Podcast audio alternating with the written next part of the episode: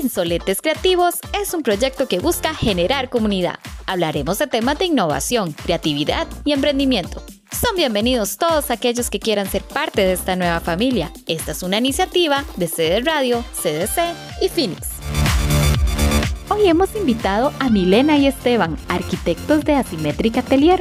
Se enfocan en ir más allá de la arquitectura y forman parte de los profesionales que se dedican a actualizarse constantemente. Hoy nos contarán su experiencia fuera y dentro del país. Hola Insolente Creativo, bienvenido a este episodio que hemos llamado El que no cambia no evoluciona, entendiendo que evolucionar es mudar de actitud, de conducta o de propósito. Para llevar adelante este tema, hemos invitado a dos arquitectos, a Milena y a Esteban de Asimétrica Atelier, se enfocan ellos en ir más allá de la arquitectura. Forman parte de los profesionales que se dedican a actualizarse constantemente. Hoy nos van a contar eh, de su experiencia fuera y dentro del país.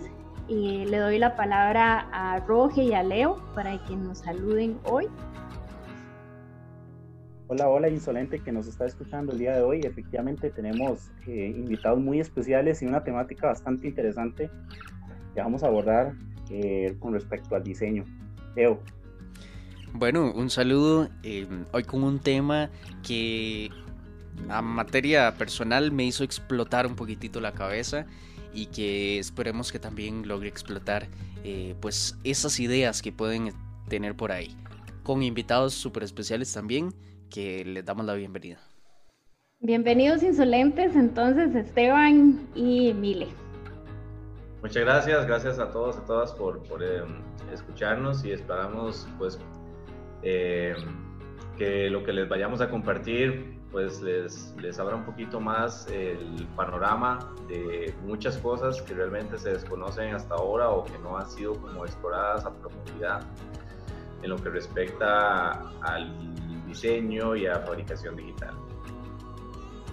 Mile para escucharla. Sí, hola, hola a todos. Muchas gracias por la invitación. Muy contentos de que nos abran este espacio y más que todo, bueno, para, para todo este público que en realidad es, es, es, un público muy importante porque son los que, los que van saliendo y los que quieren tener nuevas ideas de, de qué caminos tomar y no, no, tal vez tomar los caminos que, que se han tomado en, en, épocas pasadas, son nuevos horizontes y yo creo que en esta era lo más importante es estar abierto al cambio, abierto a nuevas, a nuevas ideas, a nuevas formas de cómo proyectarse. Y bueno, este, este espacio creo que es genial para poder dar un poquito de, de una nueva perspectiva que hemos aprendido al paso del tiempo y de experiencias que hemos tenido. Muchas gracias por, por aceptar la invitación. Eh, cuéntenos un poco porque eh, yo conversaba con ustedes, sé que tienen experiencia dentro y fuera del país, entonces cuéntenos un poquito cómo fue ese enriquecimiento fuera del país, qué se trajeron para acá, cómo lo están desarrollando en Asymmetric. Uno se mete a la página de ustedes o a los perfiles de ustedes, que dicho sea de paso, los invitamos a los que nos escuchan, los sigan en redes sociales porque es bien chiva meterse a una página como la de ustedes y darse cuenta que arquitectura no es solo construir casas o edificios, ¿verdad? Entonces, cuéntenos cómo ha sido esa experiencia. Sí, bueno, eh, personalmente yo siempre he tenido el, el, gusanillo de, de, ir a aprender cosas afuera. Eh, tuve una profesora que, de, la U que me inculcó el hecho de tiene que salir de aquí porque si lo que le enseñan aquí es un puntito a lo que hay en el resto del mundo. Y a mí eso me quedó muy grabado y siempre em, he, tratado como de ir a hacer pasantías, de ir a hacer em, cositas afuera de dos, tres meses. Y bueno, em, hubo un momento en el que me encontré una pasantía en Chile para, para fabricación digital y yo, ¿qué es esto? Pero yo quiero, ¿verdad? Pero bueno, resulta que tenía una opción de trabajo muy buena acá y entonces, bueno, tuve que escoger y bueno, en eso ya estaba de novia con Esteban y le dije, o sea, esta oportunidad no la podemos dejar pasar. Yo no voy a ir, pero vaya usted. Y entonces él, obviamente, no dijo que no, ¿verdad? este, se fue y ahí estuvo esa, em, ya ese primer acercamiento a lo que era fabricación digital y, igual ya estaba, ¿verdad? Ya estábamos entonces un poquito más empapados del asunto y cuando, cuando ya volvieron, volvió para acá, eh, resulta que nos dimos cuenta, ¿verdad?, de esa certificación que se llama FA Academy, que es a nivel mundial, y resulta que, o sea, como que todo calzó. Después de que vino la pasantía, resulta que el mes siguiente, a los seis, son seis meses de, esa pasantía, de esa, de esa, eh, de esa certificación, y entonces yo dije, hágala de una vez, ya está empapado un poco de, lo, de donde venía, de lo de Chile, y entonces la hizo y bueno, y ya después resulta que salió la oportunidad de, de ir a, sacar una maestría yo en, en, fabricación de mobiliario, también basado en la, parte de fabricación digital en Madrid. Y bueno, ya cuando eso, bueno, ya estábamos casados y entonces era, una, era, una, era un máster de nueve meses y le dije, vámonos y nos fuimos y topamos con la suerte que mientras yo estaba estudiando eh, diseño mobiliario, eh, entonces él consiguió trabajo en un, laboratorio de fabricación digital allá en Madrid también. Y bueno, fue otra cantidad de experiencias lindísimas, todo lo que se pudo aprender, y gozamos con un montón de gente que nos abrió la puerta eh, allá. Yo la verdad tenía otra percepción de los españoles y en realidad fueron súper amables, súper acogedores con nosotros, nos enseñaron un montón de cosas y al final se hicieron muchos proyectos muy lindos allá. Y bueno, en todo eso dijimos, o sea, ¿cómo es posible que cuando ya venimos aquí, cómo es posible que todo eso, verdad, no esté explotado acá, verdad? La, se nos abrió completamente la mente, ¿verdad? De, de, de, lo que es arquitectura, como uno lo, bueno, Chic que es arquitecta, como se lo enseñan a uno en, el, en, en la escuela, que es prácticamente hacer, bueno, hoy es el proyecto de la casa, mañana es el proyecto de vamos a hacer ahora, Un, ahora un conjunto de casas y otro día un mini hospital, un EVAIS, ¿verdad? O sea, a, eso se limita, a eso se limita. Y, y, uno dice, pucha, ¿por qué? Porque nunca nos pusieron a hacer proyectos así, ¿verdad? Y, y, y bueno, creo que es parte del de haber salido y haber, haber tomado esa, esa idea principal que, mi profe me había inculcado de si usted sale se va a dar cuenta que afuera hay un mundo de posibilidades que, que uno tiene que buscar y uno tiene que interesarse. O sea, ya es responsabilidad de uno eh, tomarse el tiempo para poder desarrollar esos, esos temas y para poder interesarse, para poder ser un mejor profesional y también no ponerle límite a tanto uno como persona como uno como profesional, ¿verdad? Hace, un ratito antes de empezar a grabar ya el episodio estábamos comiéndonos a Roge, pero en el buen sentido, Leo y yo. Porque Roge, estábamos hablando que precisamente eh, esto que habla, habla Mile de ir y, exponerse a un tema que uno no conoce, totalmente desconocido, ¿verdad? da susto, pero hay que, hay que mandarse, hay que echarse el agua. Y estábamos diciendo que Roge es así, entonces Leo me decía, es que Roge tiene mucho conocimiento de todo este tema y le entusiasma mucho y es que Roge cuando toca el tema de fabricación digital es como, como muy emocionante, ¿verdad? Entonces yo creo que en eso coincidimos. Eh, no sé si, si, si coincides con que sos un insolente en la parte creativa, sobre todo en este tema que son temas tan nuevos. Sí, sí, totalmente. Bueno, tengo que confesar que, que, en la parte de fabricación digital no soy un experto. Aquí los mm. expertos son ellos, ¿verdad? Eh, yo soy más que todo en la parte de la tecnología a nivel de BIM y Lean, que son esas dos metodologías a las, a las que nos dedicamos y yo personalmente me dedico mucho día a día. Eh, pero hay algo muy importante en lo que concuerdo y es el hecho que la arquitectura en este caso y el diseño van mucho más allá de lo que siempre tradicionalmente nos, nos están acostumbrados a, a a dictar, ¿verdad? En la academia.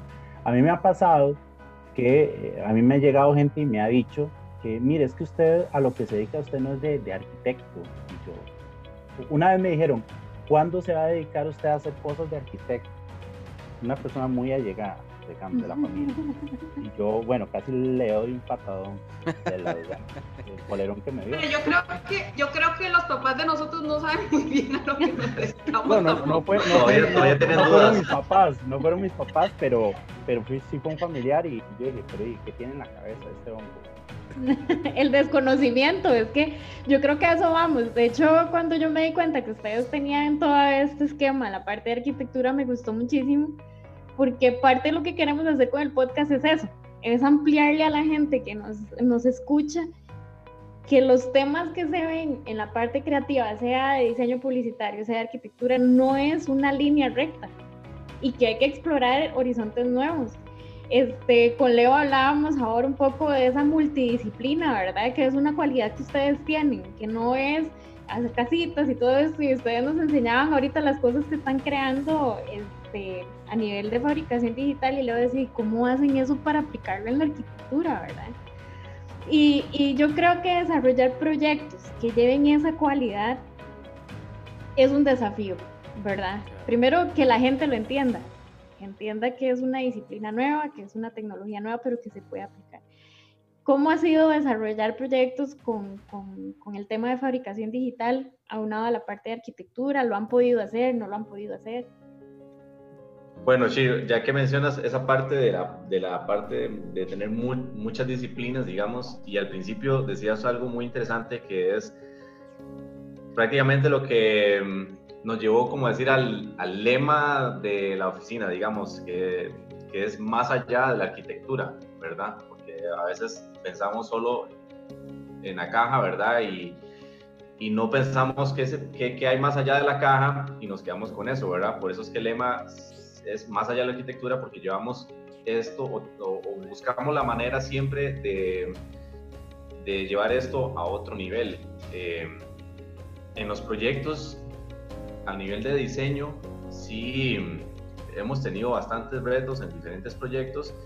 Siempre buscamos la manera de, introducir o meter o, de relacionar todo lo que es la parte de fabricación digital.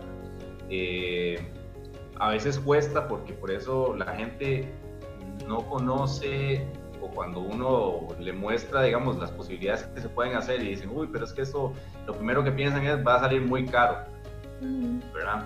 Eh, entonces, o sea, siempre se limita el pensamiento de la economía, de todo, que realmente eh, si uno se pone a ver en, la parte del tema de fabricación, ahí si lo que hay es muchas variedades o muchas opciones de fabricación que, realmente a nivel de costos, eh, obviamente es mucho más, más bajo, ¿verdad? Que el, que el, costo tradicional.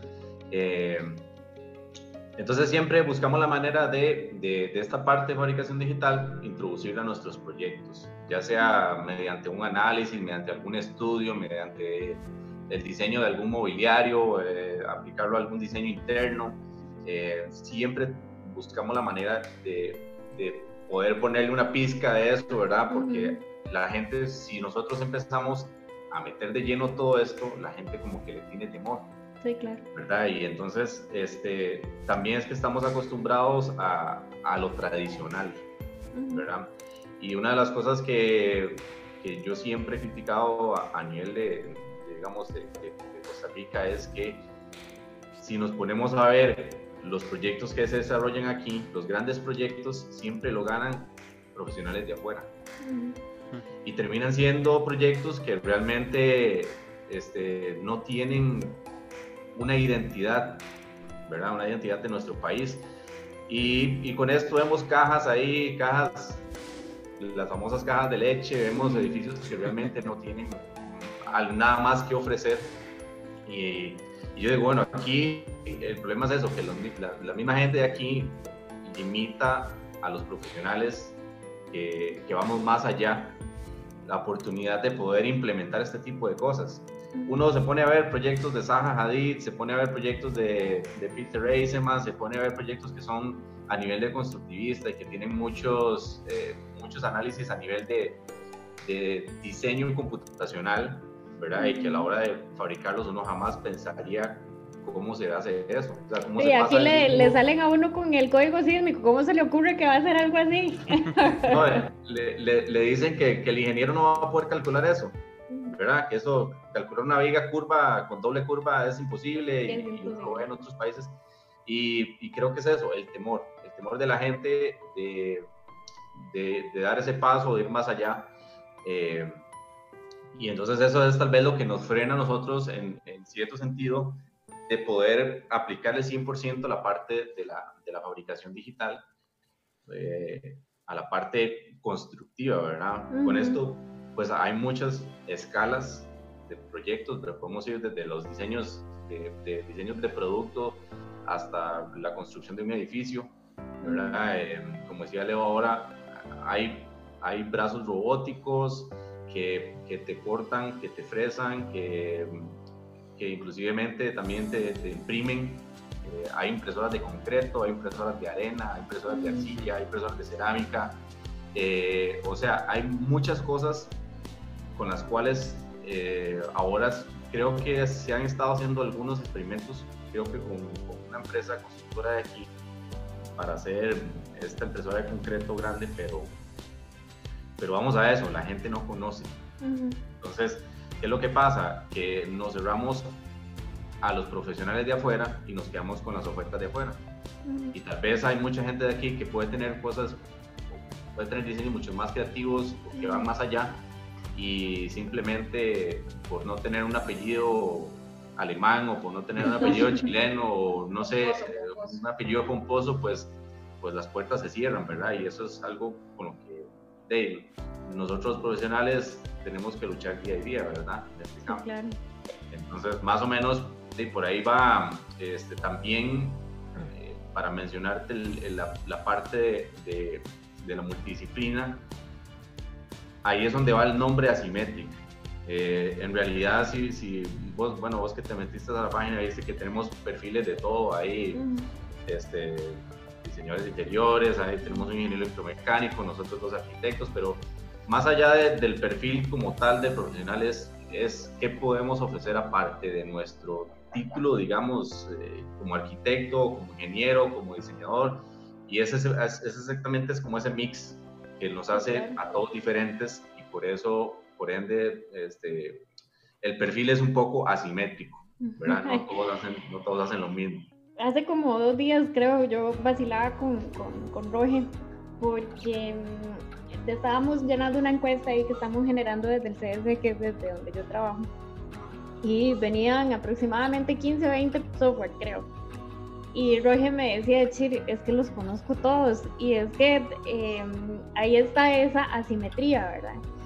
Eh, la arquitectura o el arquitecto o el profesional, llámese dibujante, llámese arquitecto, ingeniero, que se queda solo con la vieja escuela, no evolucionó ¿verdad? Que era lo que, así le llamamos al, al, programa de hoy, al episodio de hoy.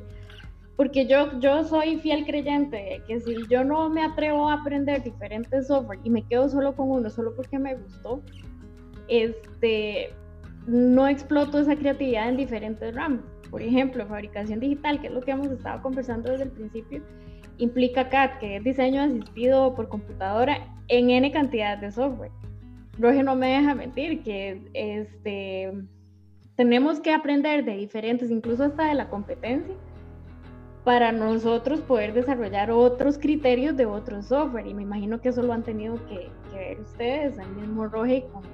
Roger tiene Phoenix Consultores, él es ATC de Autodesk, y bueno, eso es todo un reto para, para nosotros en esta rama, me parece. Eh, sí, yo quisiera eh, construir sobre lo que está diciendo Esteban realmente haciendo un llamado a la población que nos está escuchando, porque es eh, también para uno como profesional muy difícil enfrentarse a um, ideologías que ya están impuestas en la sociedad, ¿verdad? Y más en una sociedad donde tienen ese concepto del profesional en arquitectura eh, ya como muy manoseado, diría yo, porque Aquí lo que vemos muchas veces es que cuando una persona va a construir, pues se queda con Pancho, ¿verdad? Que es el maestro de obras y de ahí no pasa, ¿verdad? Y, no, no contrata al arquitecto o a la arquitecta porque es muy caro y comienzan esa serie, verdad, de ahí de... porque lo ven como un lujo, siento yo. La gente el por lo general lo ve como un lujo. Como ideas ahí rarísimas que han salido durante el tiempo y que se mantienen ahí en el mercado. Entonces, eh, hago un llamado a eso realmente, a, que investiguemos y que no nos quedemos en ese eh, desconocimiento, diría yo. Y sí, por otra parte, uno tiene un reto de estar actualizándose todos los días, diría. ¿verdad? Y el que no lo hace se va a morir, básicamente. Más en la era en que estamos, que es tan digital, tan virtual, eh, la tecnología avanza a, pasos, a pasos agigantados, ¿verdad? Entonces sí, creo que tenemos un reto como profesionales, el hecho de, de estarnos actualizando diariamente. Y, basado en, esto, en esto de la implementación de, la computación en, la fabricación digital, bueno, obviamente es, vital, ¿verdad? O sea, fabricación digital y, el uso de computadoras eh, y de programas es, es, es, vital, van de la mano. Sin embargo, algo, algo muy, muy bonito de la fabricación digital es que no se limita a un solo programa. O sea, puedes usar ya sea Rhino, Illustrator, AutoCAD, Tinkercad, Fusion 360, o sea, tiene, tiene muchas entradas, no es que, bueno, mira, para hacer fabricación digital, si no sabes Rhino estás fusilado, no, o sea, no hay límite, o sea, no hay, no hay excusa, pues, o sea, hay, por lo general, eh, todos los que estamos en, en, esta rama, por lo menos sabemos uno o dos de esos, de, de, de esos programas y, y, bien que mal, el, el, hecho de uno seguirse actualizando y seguir viendo cosas nuevas y mira, ay, esta persona usó de repente este programa y parece que se ve más fácil, vamos a probar con este nuevo programa a ver qué tal. O sea, el, desarrollo de fabricación digital te invita a ir conociendo más programas, te invita a irte actualizando porque es parte de, del crecimiento, ¿verdad? Eh, eh, no, es, no es una, una ciencia ya eh, plantada en, en, en, piedra, ¿verdad? Es algo que, que, va evolucionando día con día y, y, es parte de que lo invita a uno también a irse actualizando junto con ella, ¿verdad? No de una manera como obligatoria, sino que se va generando de una manera orgánica porque a uno le va creando ese interés de irse actualizando de, y de ir conociendo cosas nuevas, ¿verdad? Dentro de lo que, de lo que dicen, eh, bueno, porque yo me encuentro aquí con eh, cuatro personas que saben bastante de arquitectura y yo realmente admiro la arquitectura, pero pues la verdad no, no tengo eh, un conocimiento amplio, lo que investigo, lo que me gusta, pero entonces les hago la consulta y sobre todo a, a Milena y a Esteban, si un ciudadano que no conoce de arquitectura desea eh, hacer una construcción, eh, podemos hablar de una casa, de un edificio, de algo en específico, ¿por qué le recomendarían la fabricación digital? Bueno, en, ter términos de, eso, propiamente fabricación, podríamos decir que a a hay muchos softwares que te permiten como agilizar procesos, la fabricación digital te permite eso. O sea, a la hora de, ya pasarlo de la computadora a la parte real Así como hay impresoras 3D pequeñas, hay impresoras 3D grandes, hay como este, hay brazos robóticos para armar paredes y cosas, o sea, hay muchas, muchas opciones en las cuales se puede utilizar la, la fabricación digital. Lo que, lo, que, lo que pasa, digamos, el que te decía es, es el, el, el tratar de romper la barrera del miedo. O sea, uno como profesional puede recomendar, ¿verdad? Pero la gente tal vez al ver un armatoste en el lugar de la construcción y, pensar que todo ese proceso va a ser extremadamente caro, ahí es donde volvemos a la parte tradicional, ¿verdad? El bloquecito tradicional, el ladrillo tradicional, todo tradicional. Entonces, creo que lo más importante es romper esa barrera de miedo y que, y, digamos, usted como cliente, ¿qué, qué tan abierto está a recibir una, un feedback de un profesional? Y decir, no, mira, bueno, podemos hacer esto.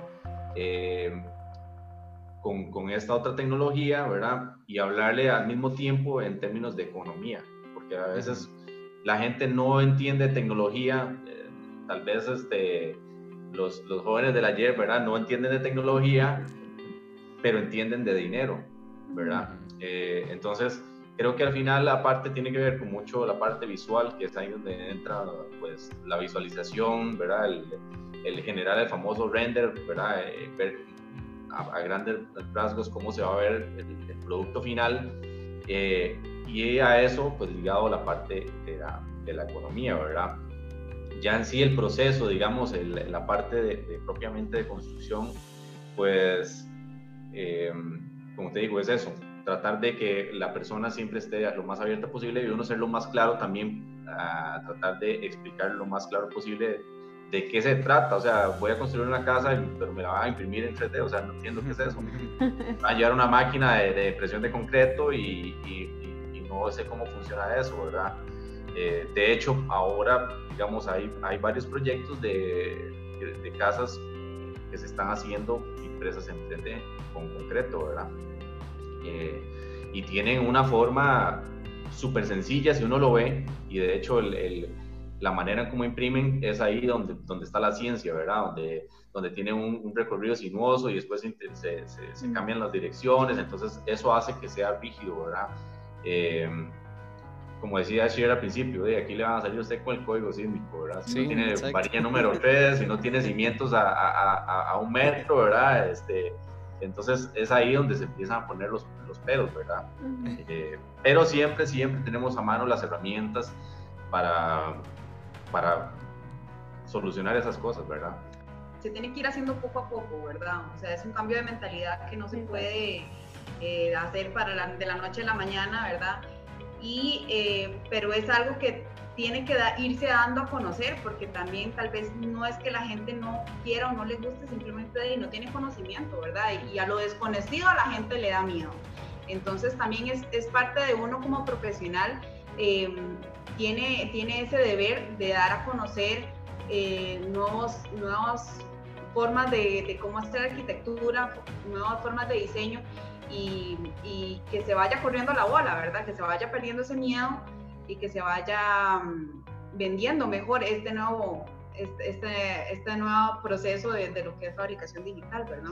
Y es que ser pionero en cualquier área es difícil. O sea, el, el que abre camino eh, se va a encontrar con un montón de peros, se va a encontrar con gente como la que le dijo un familiar. Eh, hay cosas que duelen, ¿verdad? Y duelen en el ego, como lo que le dijeron este, a, a Roge.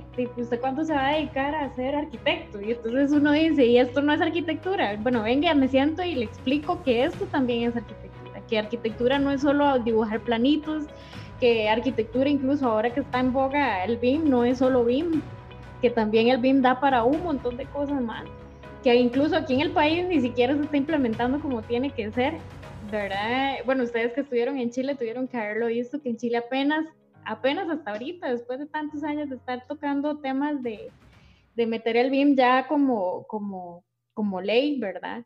Aún así no lo logran implementar al 100%, ¿verdad? Entonces, sí creo, y creo que también hay algo que ustedes hablaban y también lo decía Roge, ahí hay que cambiar en la academia ese pensamiento.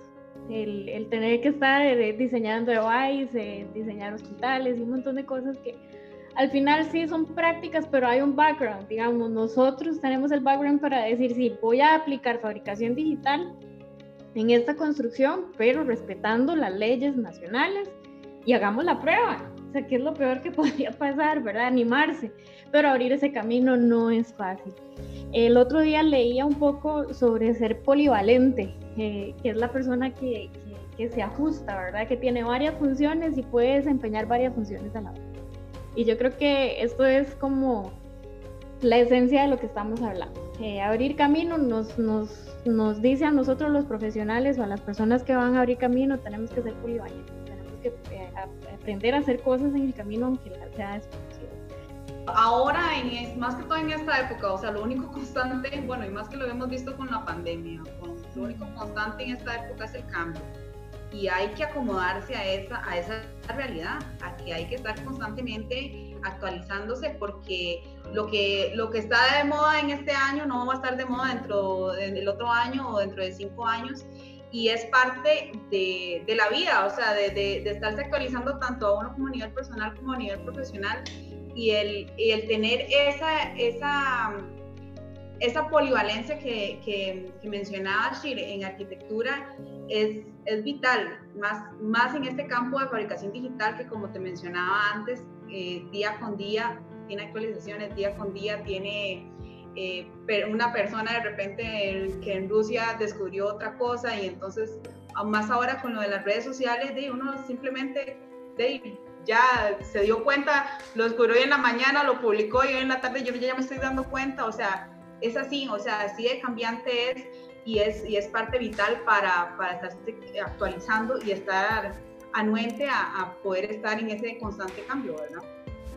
Y, y Roge no me deja mentir que, que estuvimos ahí en la, en la, misma escuela de arquitectura, que es, muy difícil y lo que vos decías, Shir, es que la, la, la primera parte que hay que cambiar es, es precisamente la escuela, ¿verdad? Eh, es muy difícil cuando hay profesores que ya se rehusan a, a tomar el cambio, ¿verdad? O a enfrentar el cambio y adoptar el cambio, porque habían profesores ahí que ya, ya podrían ser mis abuelitos, ¿verdad? Y, prácticamente, o sea, este, que tienen mucho conocimiento, eso nadie se los quita, tienen muchísimo conocimiento, pero, pero les es difícil. No sé, creo que también a ellos les da miedo ser desplazados por la tecnología y realmente no lo toman como una herramienta, ¿verdad? Entonces, eh, yo un, una, una época en que mis estudiantes cuando yo fui a, a, sacar las impresoras 3D que estaban metidas en una bodega en el piso sin utilizarse, ¿verdad? Este, precisamente para que se pudieran desarrollar cosas. Y la primera vez que yo, los, que yo saqué y puse la impresora sobre la mesa, todo el mundo llegó y, y, pensó que era un robot, ¿verdad? nadie sabía qué, qué, era ni cómo se utilizaba. Y, y, yo les decía a mis estudiantes, pero ustedes pueden hacer esto, pueden diseñar esto, pueden imprimirlo aquí, pueden implementarlo en, sus modelos, en sus maquetas. Eh, y hubo una estudiante que una vez hizo un proyecto, desarrolló un proyecto en el cual tenía que, que, que aplicar como unas pantallas que se abrían y se cerraban y me acuerdo que el profesor le dijo que para qué hacía eso, que eso era muy complicado. Entonces ahí es donde va el, el, el ahí es donde va eso, ese, ese, muro con el que choca a los estudiantes, ¿verdad? En donde, digamos, está la parte mía de que yo siempre he sido de que les, les exigía a, a, mando poder y siempre los orienté a que buscaran cosas diferentes eh, y nuevas, ¿verdad? No, no siempre las líneas rectas, ¿verdad? Y, entonces cuando pasan al otro curso y quieren hacer eso, topan con un profesor que les dice que, eso es muy complicado, que eso no se puede hacer, que, ¿verdad? Entonces es muy difícil porque de, hoy en día eh, estos profesores este, claramente están, están con ese temor porque hay muchas oficinas, hay muchos, eh, muchos profesionales nuevos, entonces ellos, el empleo que tienen es dar clases, ¿verdad? Y, y les da miedo eso. Entonces es muy difícil luchar con eso día a día en la escuela. Y es bien peligroso. Dale, Roge. Perdón, se me adelantó lo que iba a decir eh, iba a, criticar primero la academia, pero sí, lo, lo, me gustaría también aportar a eso. Eh, el hecho de la academia es importantísimo porque es el primer paso, ¿verdad? Donde a los chicos se les, se les enseña el, camino al, de ser profesional. Y existe mucho esto, mucho recelo, diría yo. Yo, bueno, Esteban lo, lo vio desde el punto de vista de la parte de la fabricación, yo lo he visto el tema del BIM, eh, y para mí, a mí me han puesto a dar clases a los mismos compañeros o colegas eh, profesores y yo a veces internamente digo, pero puña, qué desperdicio de tiempo, ¿verdad? Porque es sentarse a explicarles a alguien algo, ¿verdad? Eh, de, lo, de, lo, cual, aunque él sepa o aunque se le esté diciendo que es bueno, que es el camino, que es el presente prácticamente y el futuro de la industria, existe un recelo y simplemente dice, no, no, no, no me interesa, o no, no, no, no, no lo hago de esa manera. Entonces uno internamente uno dice, ah, viejo tal por cual. Ahí, ahí es donde se siente que se está perdiendo el tiempo porque hay una, una resistencia al cambio, ¿verdad? Yo, por ejemplo, les voy a contar, en el cole tenemos a Guti, que lo conoce Leo. Él fue profesor mío, ahora somos, digamos, somos compañeros de trabajo. Pero él es de los profesores que más admiro porque es un profe que trata de tener la tecnología al día. Él da ahorita quinto año en el cole. Entonces, ¿por qué me entusiasma mucho eh, el hecho de poder llevar temas como estos a un podcast o al mismo colegio con temas de talleres o workshops o lo que sea que podríamos nosotros ofrecer? Porque los chiquillos ahorita están como una esponja y la tecnología para ellos a nivel de colegio es el boom ellos nacen ahorita, las generaciones que están saliendo ahorita de colegio ya tienen la tablet, del, el celular en la mano y manejan software mejor que nosotros. El otro día vacilábamos porque el bendito TikTok para mí ya es una tendencia que no sé utilizar, no sé cómo usar y los chiquillos más bien le explican a uno. Entonces, esto va de la mano con llegar y decirle a los que van saliendo, decirles, hay cosas nuevas. Y ahí es donde hay que empezar a abrir camino en la academia. Y algo muy importante es eso, no quitar ese impulso que tienen, porque cuando uno llega a la escuela es como, pa, no, ni no, es que esto no se puede, no es que, un profesor me acuerdo que, en las, que cuando estaba estudiando me dijo, vea, es que no estamos en Dubái, ¿verdad? Estamos en Costa Rica. Entonces, este diseño no, ¿verdad? Y yo, es como, entonces, de ya uno lo van traumando y tras de eso, cortan las alas. cinco años con ese tipo de profesores que, que uno no puede, le, bien que mal, uno es un ser humano, le quitan el impulso, ¿verdad? Y, creo que, que, en este nivel, bueno, con ese colegio que, que, ya van encaminados un poco en, en, hacia donde quieren ir, ¿verdad? Ese impulso es, bueno, es vital de que no, no se lo quiten y que en el momento que, porque hay que ser sinceros, van a topar con gente así, pero está en uno en decir, bueno, muchas gracias, y gracias por el consejo, pero yo sigo por aquí porque yo sé que por aquí hay otro camino, o sea, eh, su verdad no es la verdad absoluta y ahí es donde hay que aprovechar ese, ese impulso que tienen ahora, ¿verdad? Aplicarle insolencia, no quitarles, no cortarles las alas, como decía Roge. Este, yo creo que hay, hay, hay también algo en lo que coincidimos todos, y es que siempre se van a encontrar con la parte tradicional y eso no hay que quitarlo. Eh, la educación, por ejemplo, yo creo fielmente en que la academia es para tirar algo. Es el momento de experimentar con cosas que no se hacen. Ya cuando estés grabado ahí verás si quieres seguir experimentando y darte con, el traste de, de fallar en algún proyecto. Pero la academia es para experimentar y para aplicar esa creatividad que le dijeron a Mile, no estás en Dubái, estás en Costa Rica, y entonces por eso Costa Rica no cambia, no, no tenemos proyectos como Zahadid, y entonces yo creo que hay que ir siendo insolente, que ese es el llamado que yo creo que queremos hacer en el episodio de hoy. Estas son las notas creativas del podcast de hoy. Dar nuevas perspectivas para el trabajo con la tecnología en arquitectura y otras áreas se necesitan más insolentes generadores de cambio de cultura en el país y en el área de arquitectura. No hay excusas para explorar nuevos horizontes, innovar e investigar. Insolentes, demos de qué hablar, seamos insolentes, animémonos a abrir camino. Este, la experiencia en esta rama es mucho prueba y error. Permite que la persona que se atreve eh, debe investigar para mejorar un modelo, eh, para buscar soluciones en un montón de cosas materiales, en diseño, en producción. Entonces, em, ya como para ir cerrando este episodio, este, quisiera escucharlos a todos. Em, ¿Cómo hacemos ese llamado a los que, al, al, al, insolente que nos está escuchando hoy y dice, bueno, a mí se me ocurrió algo tan chido que no sé cómo hacer? ¿Cómo, ¿Cómo llamamos a ese insolente creativo que nos está escuchando a decirle, investigue, hágalo. Ustedes nos contaban al principio del episodio, mí le decía, yo siempre he sido de ir y buscar pasantías. Leí sobre fabricación digital y no sabía ni qué era y me mandó. Bueno, mande a Esteban.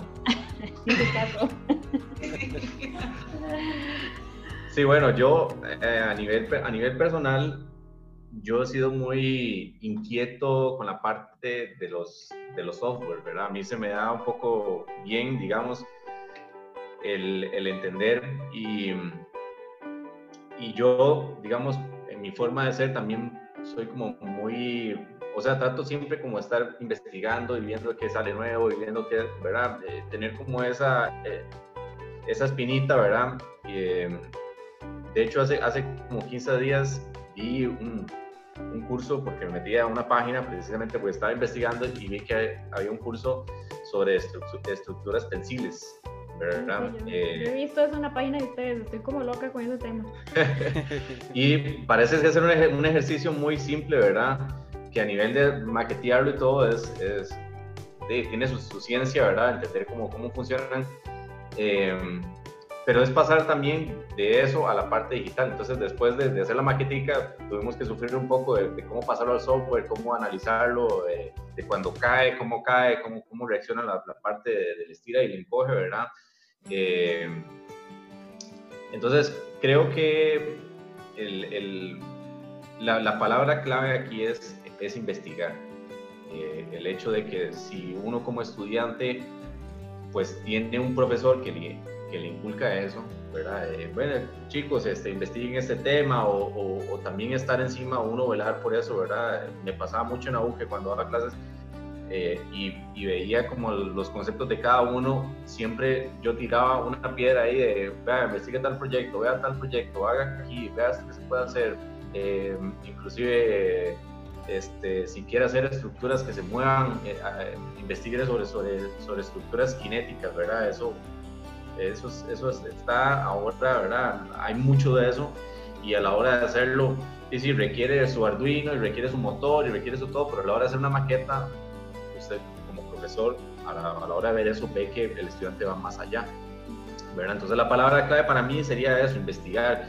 Eh, tal vez el estudiante como tal no tenga esa espinita, digamos, pero tal vez uno como profesor o como influyente, tal vez de algún grupo, este, pueda, pueda generar eso. Eh, yo siempre busqué la manera de, de Naú pegar ciertos afiches, digamos, de, sobre cosas nuevas y que quería que se dieran, ¿verdad?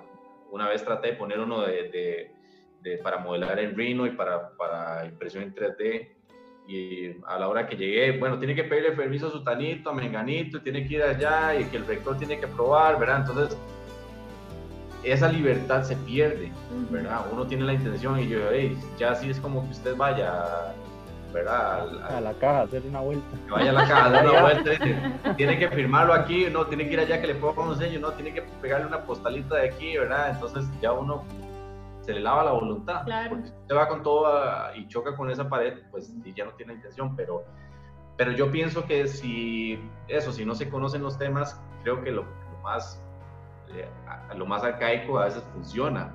El hecho de, de, hacer un afiche, usted imprimirlo y pegarlo, eso cuando uno pasa lo ve. De hecho, por eso es que las pizarras en los supermercados siempre están, porque usted sale al supermercado y siempre ve, se alquila aquí, se vende allá, ¿verdad? Y, este, llega la gente. Y llega la gente de una forma muy directa, ¿verdad? Eh, entonces, si hay lugares en donde se puede hacer eh, fácil y libremente, creo que eso es una herramienta muy importante que se puede utilizar. en, el cole, en la U, digamos que se puedan pegar estos afiches sobre temas nuevos, va a haber personas que se van a interesar por eso. Y, y para complementar también con lo que decía Shir, si tengo una idea en mi mente, ¿y, qué hago? ¿Qué hago? ¿Verdad? ¿Cómo hago para hacerla realidad? Este, algo lindo de la fabricación digital es que no se limita bueno, que lo hablábamos antes con, con Leo, no se limitan a una profesión. No es que solo los arquitectos podemos hacer eh, fabricación digital. Eh, está abierto a muchas profesiones y a gente que no es profesional también. O sea, es simplemente tener esa, esa espinita, esa, ese gusanito de querer aprender y, y, el hecho de que lo que ocupas básicamente es tener esa idea y, y querer, querer proyectarla eh, tener el conocimiento de, algún software que eso, bueno, ahora con, con, YouTube hay cursos, bueno, hasta, hasta por montón para aprender cuánto curso la gente quisiera. Y, y, es tener esas ganas, esas ganas de aprender y, y, eso es lo bonito de fabricación digital. Se tiene un lema que es, que es muy conocido que se llama fabricación digital, hágalo usted mismo y de eso se trata. De, de usted mismo, la idea que tiene en su mente, poderla proyectar y hacerla realidad. Entonces, los invito a, eso, a ser insolentes con sus ideas y poder, poder proyectarse en, en, lo que quieren hacerlo ya a nivel real, ¿verdad? Claro. Leo. Sí, yo eh, lo que quiero agregar es que, eh, bueno, estábamos hablando eh, tal como, como lo acaba de decir Mili, que no solo en la arquitectura, sino en muchísimos ámbitos en los que se puede aplicar la fabricación digital y en lo que se pueden aplicar muchísimas otras técnicas a partir de la creatividad. Entonces yo creo que lo importante aquí es que la persona que nos esté escuchando, eh, pues si no tiene aún tal vez una identidad, a partir de su creatividad puede irla construyendo. Y si ya tiene su identidad, sabe qué hace, pues siempre es bueno reforzar con ciertos aspectos en el día a día vamos conociendo, investigando sobre todo y que nos pueden pues ayudar a incluso hacer del lugar donde vivimos, del metro cuadrado en el que nos encontramos, un, pues un lugar mejor. Yo le veo cara a Leo de que ya va a ir a hacer unos muebles con fabricación. Sí, no, yo, yo, veo como que se queda así pensando y ya está volando. Yo juré lo que mi casa la hago con fabricación digital. No, no sé, a mí me gustaría nada más para ir cerrando, eh, efectivamente, hacer un llamado a investigar, a preguntar si no se sabe, a tener esa, esa característica de ser curioso. Yo personalmente me acuerdo cuando yo era estudiante, a mí llegaba un profesor y decía, mira, eh, no sé, vieras que vi que eh, ya Autodesk sacó un nuevo programa, se llama Basar y está en prueba y no había terminado de decir eso cuando yo lo tenía descargado. No sabía si yo le había metido como mil virus a la computadora mía, ¿verdad? Pero al rato ya se ponía ahí azul, pero lo intentaba, lo intentaba, no me quedaba ahí que pasaran los años y después llevar un curso y que no, no, no. Y si no, yo abría el programa, lo instalaba, lo craqueaba, lo pirateaba y lo voy a hacer así muy abiertamente. Y, y, yo me metía ahí a travesear. Al rato ya veía todo el programa, pero hecho un desmadre porque ya las ventanas habían corrido aquí y allá y no sabía cómo hacerlo. Entonces me metía a YouTube, me metía a descartar manuales y ahí iba poco a poco. Entonces sí, efectivamente hay que hacer el llamado a que tengamos esa, e, e, e, esa curiosidad, ese gusanito de, de seguir aprendiendo, de seguir actualizándonos. Y si no sabemos, preguntemos, investiguemos. Insolente, hacemos un llamado a que usted dé de qué hablar. Sea insolente, anímese a abrir camino, abra su propio camino. Entonces, hoy cerramos con esta gran experiencia que tuvimos con, con Mila y con Esteban. Muchas gracias por estar presentes. Insolente, nuevamente, abra su propio camino.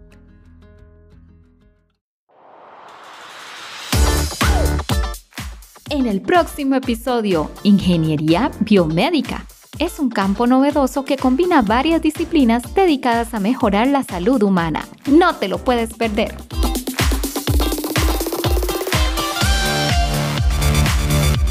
Insolentes Creativos, una comunidad de creativos. Puedes ponerte en contacto con nosotros en cdesradio.cdesdonbosco.ed.cr o al WhatsApp 7037 2162.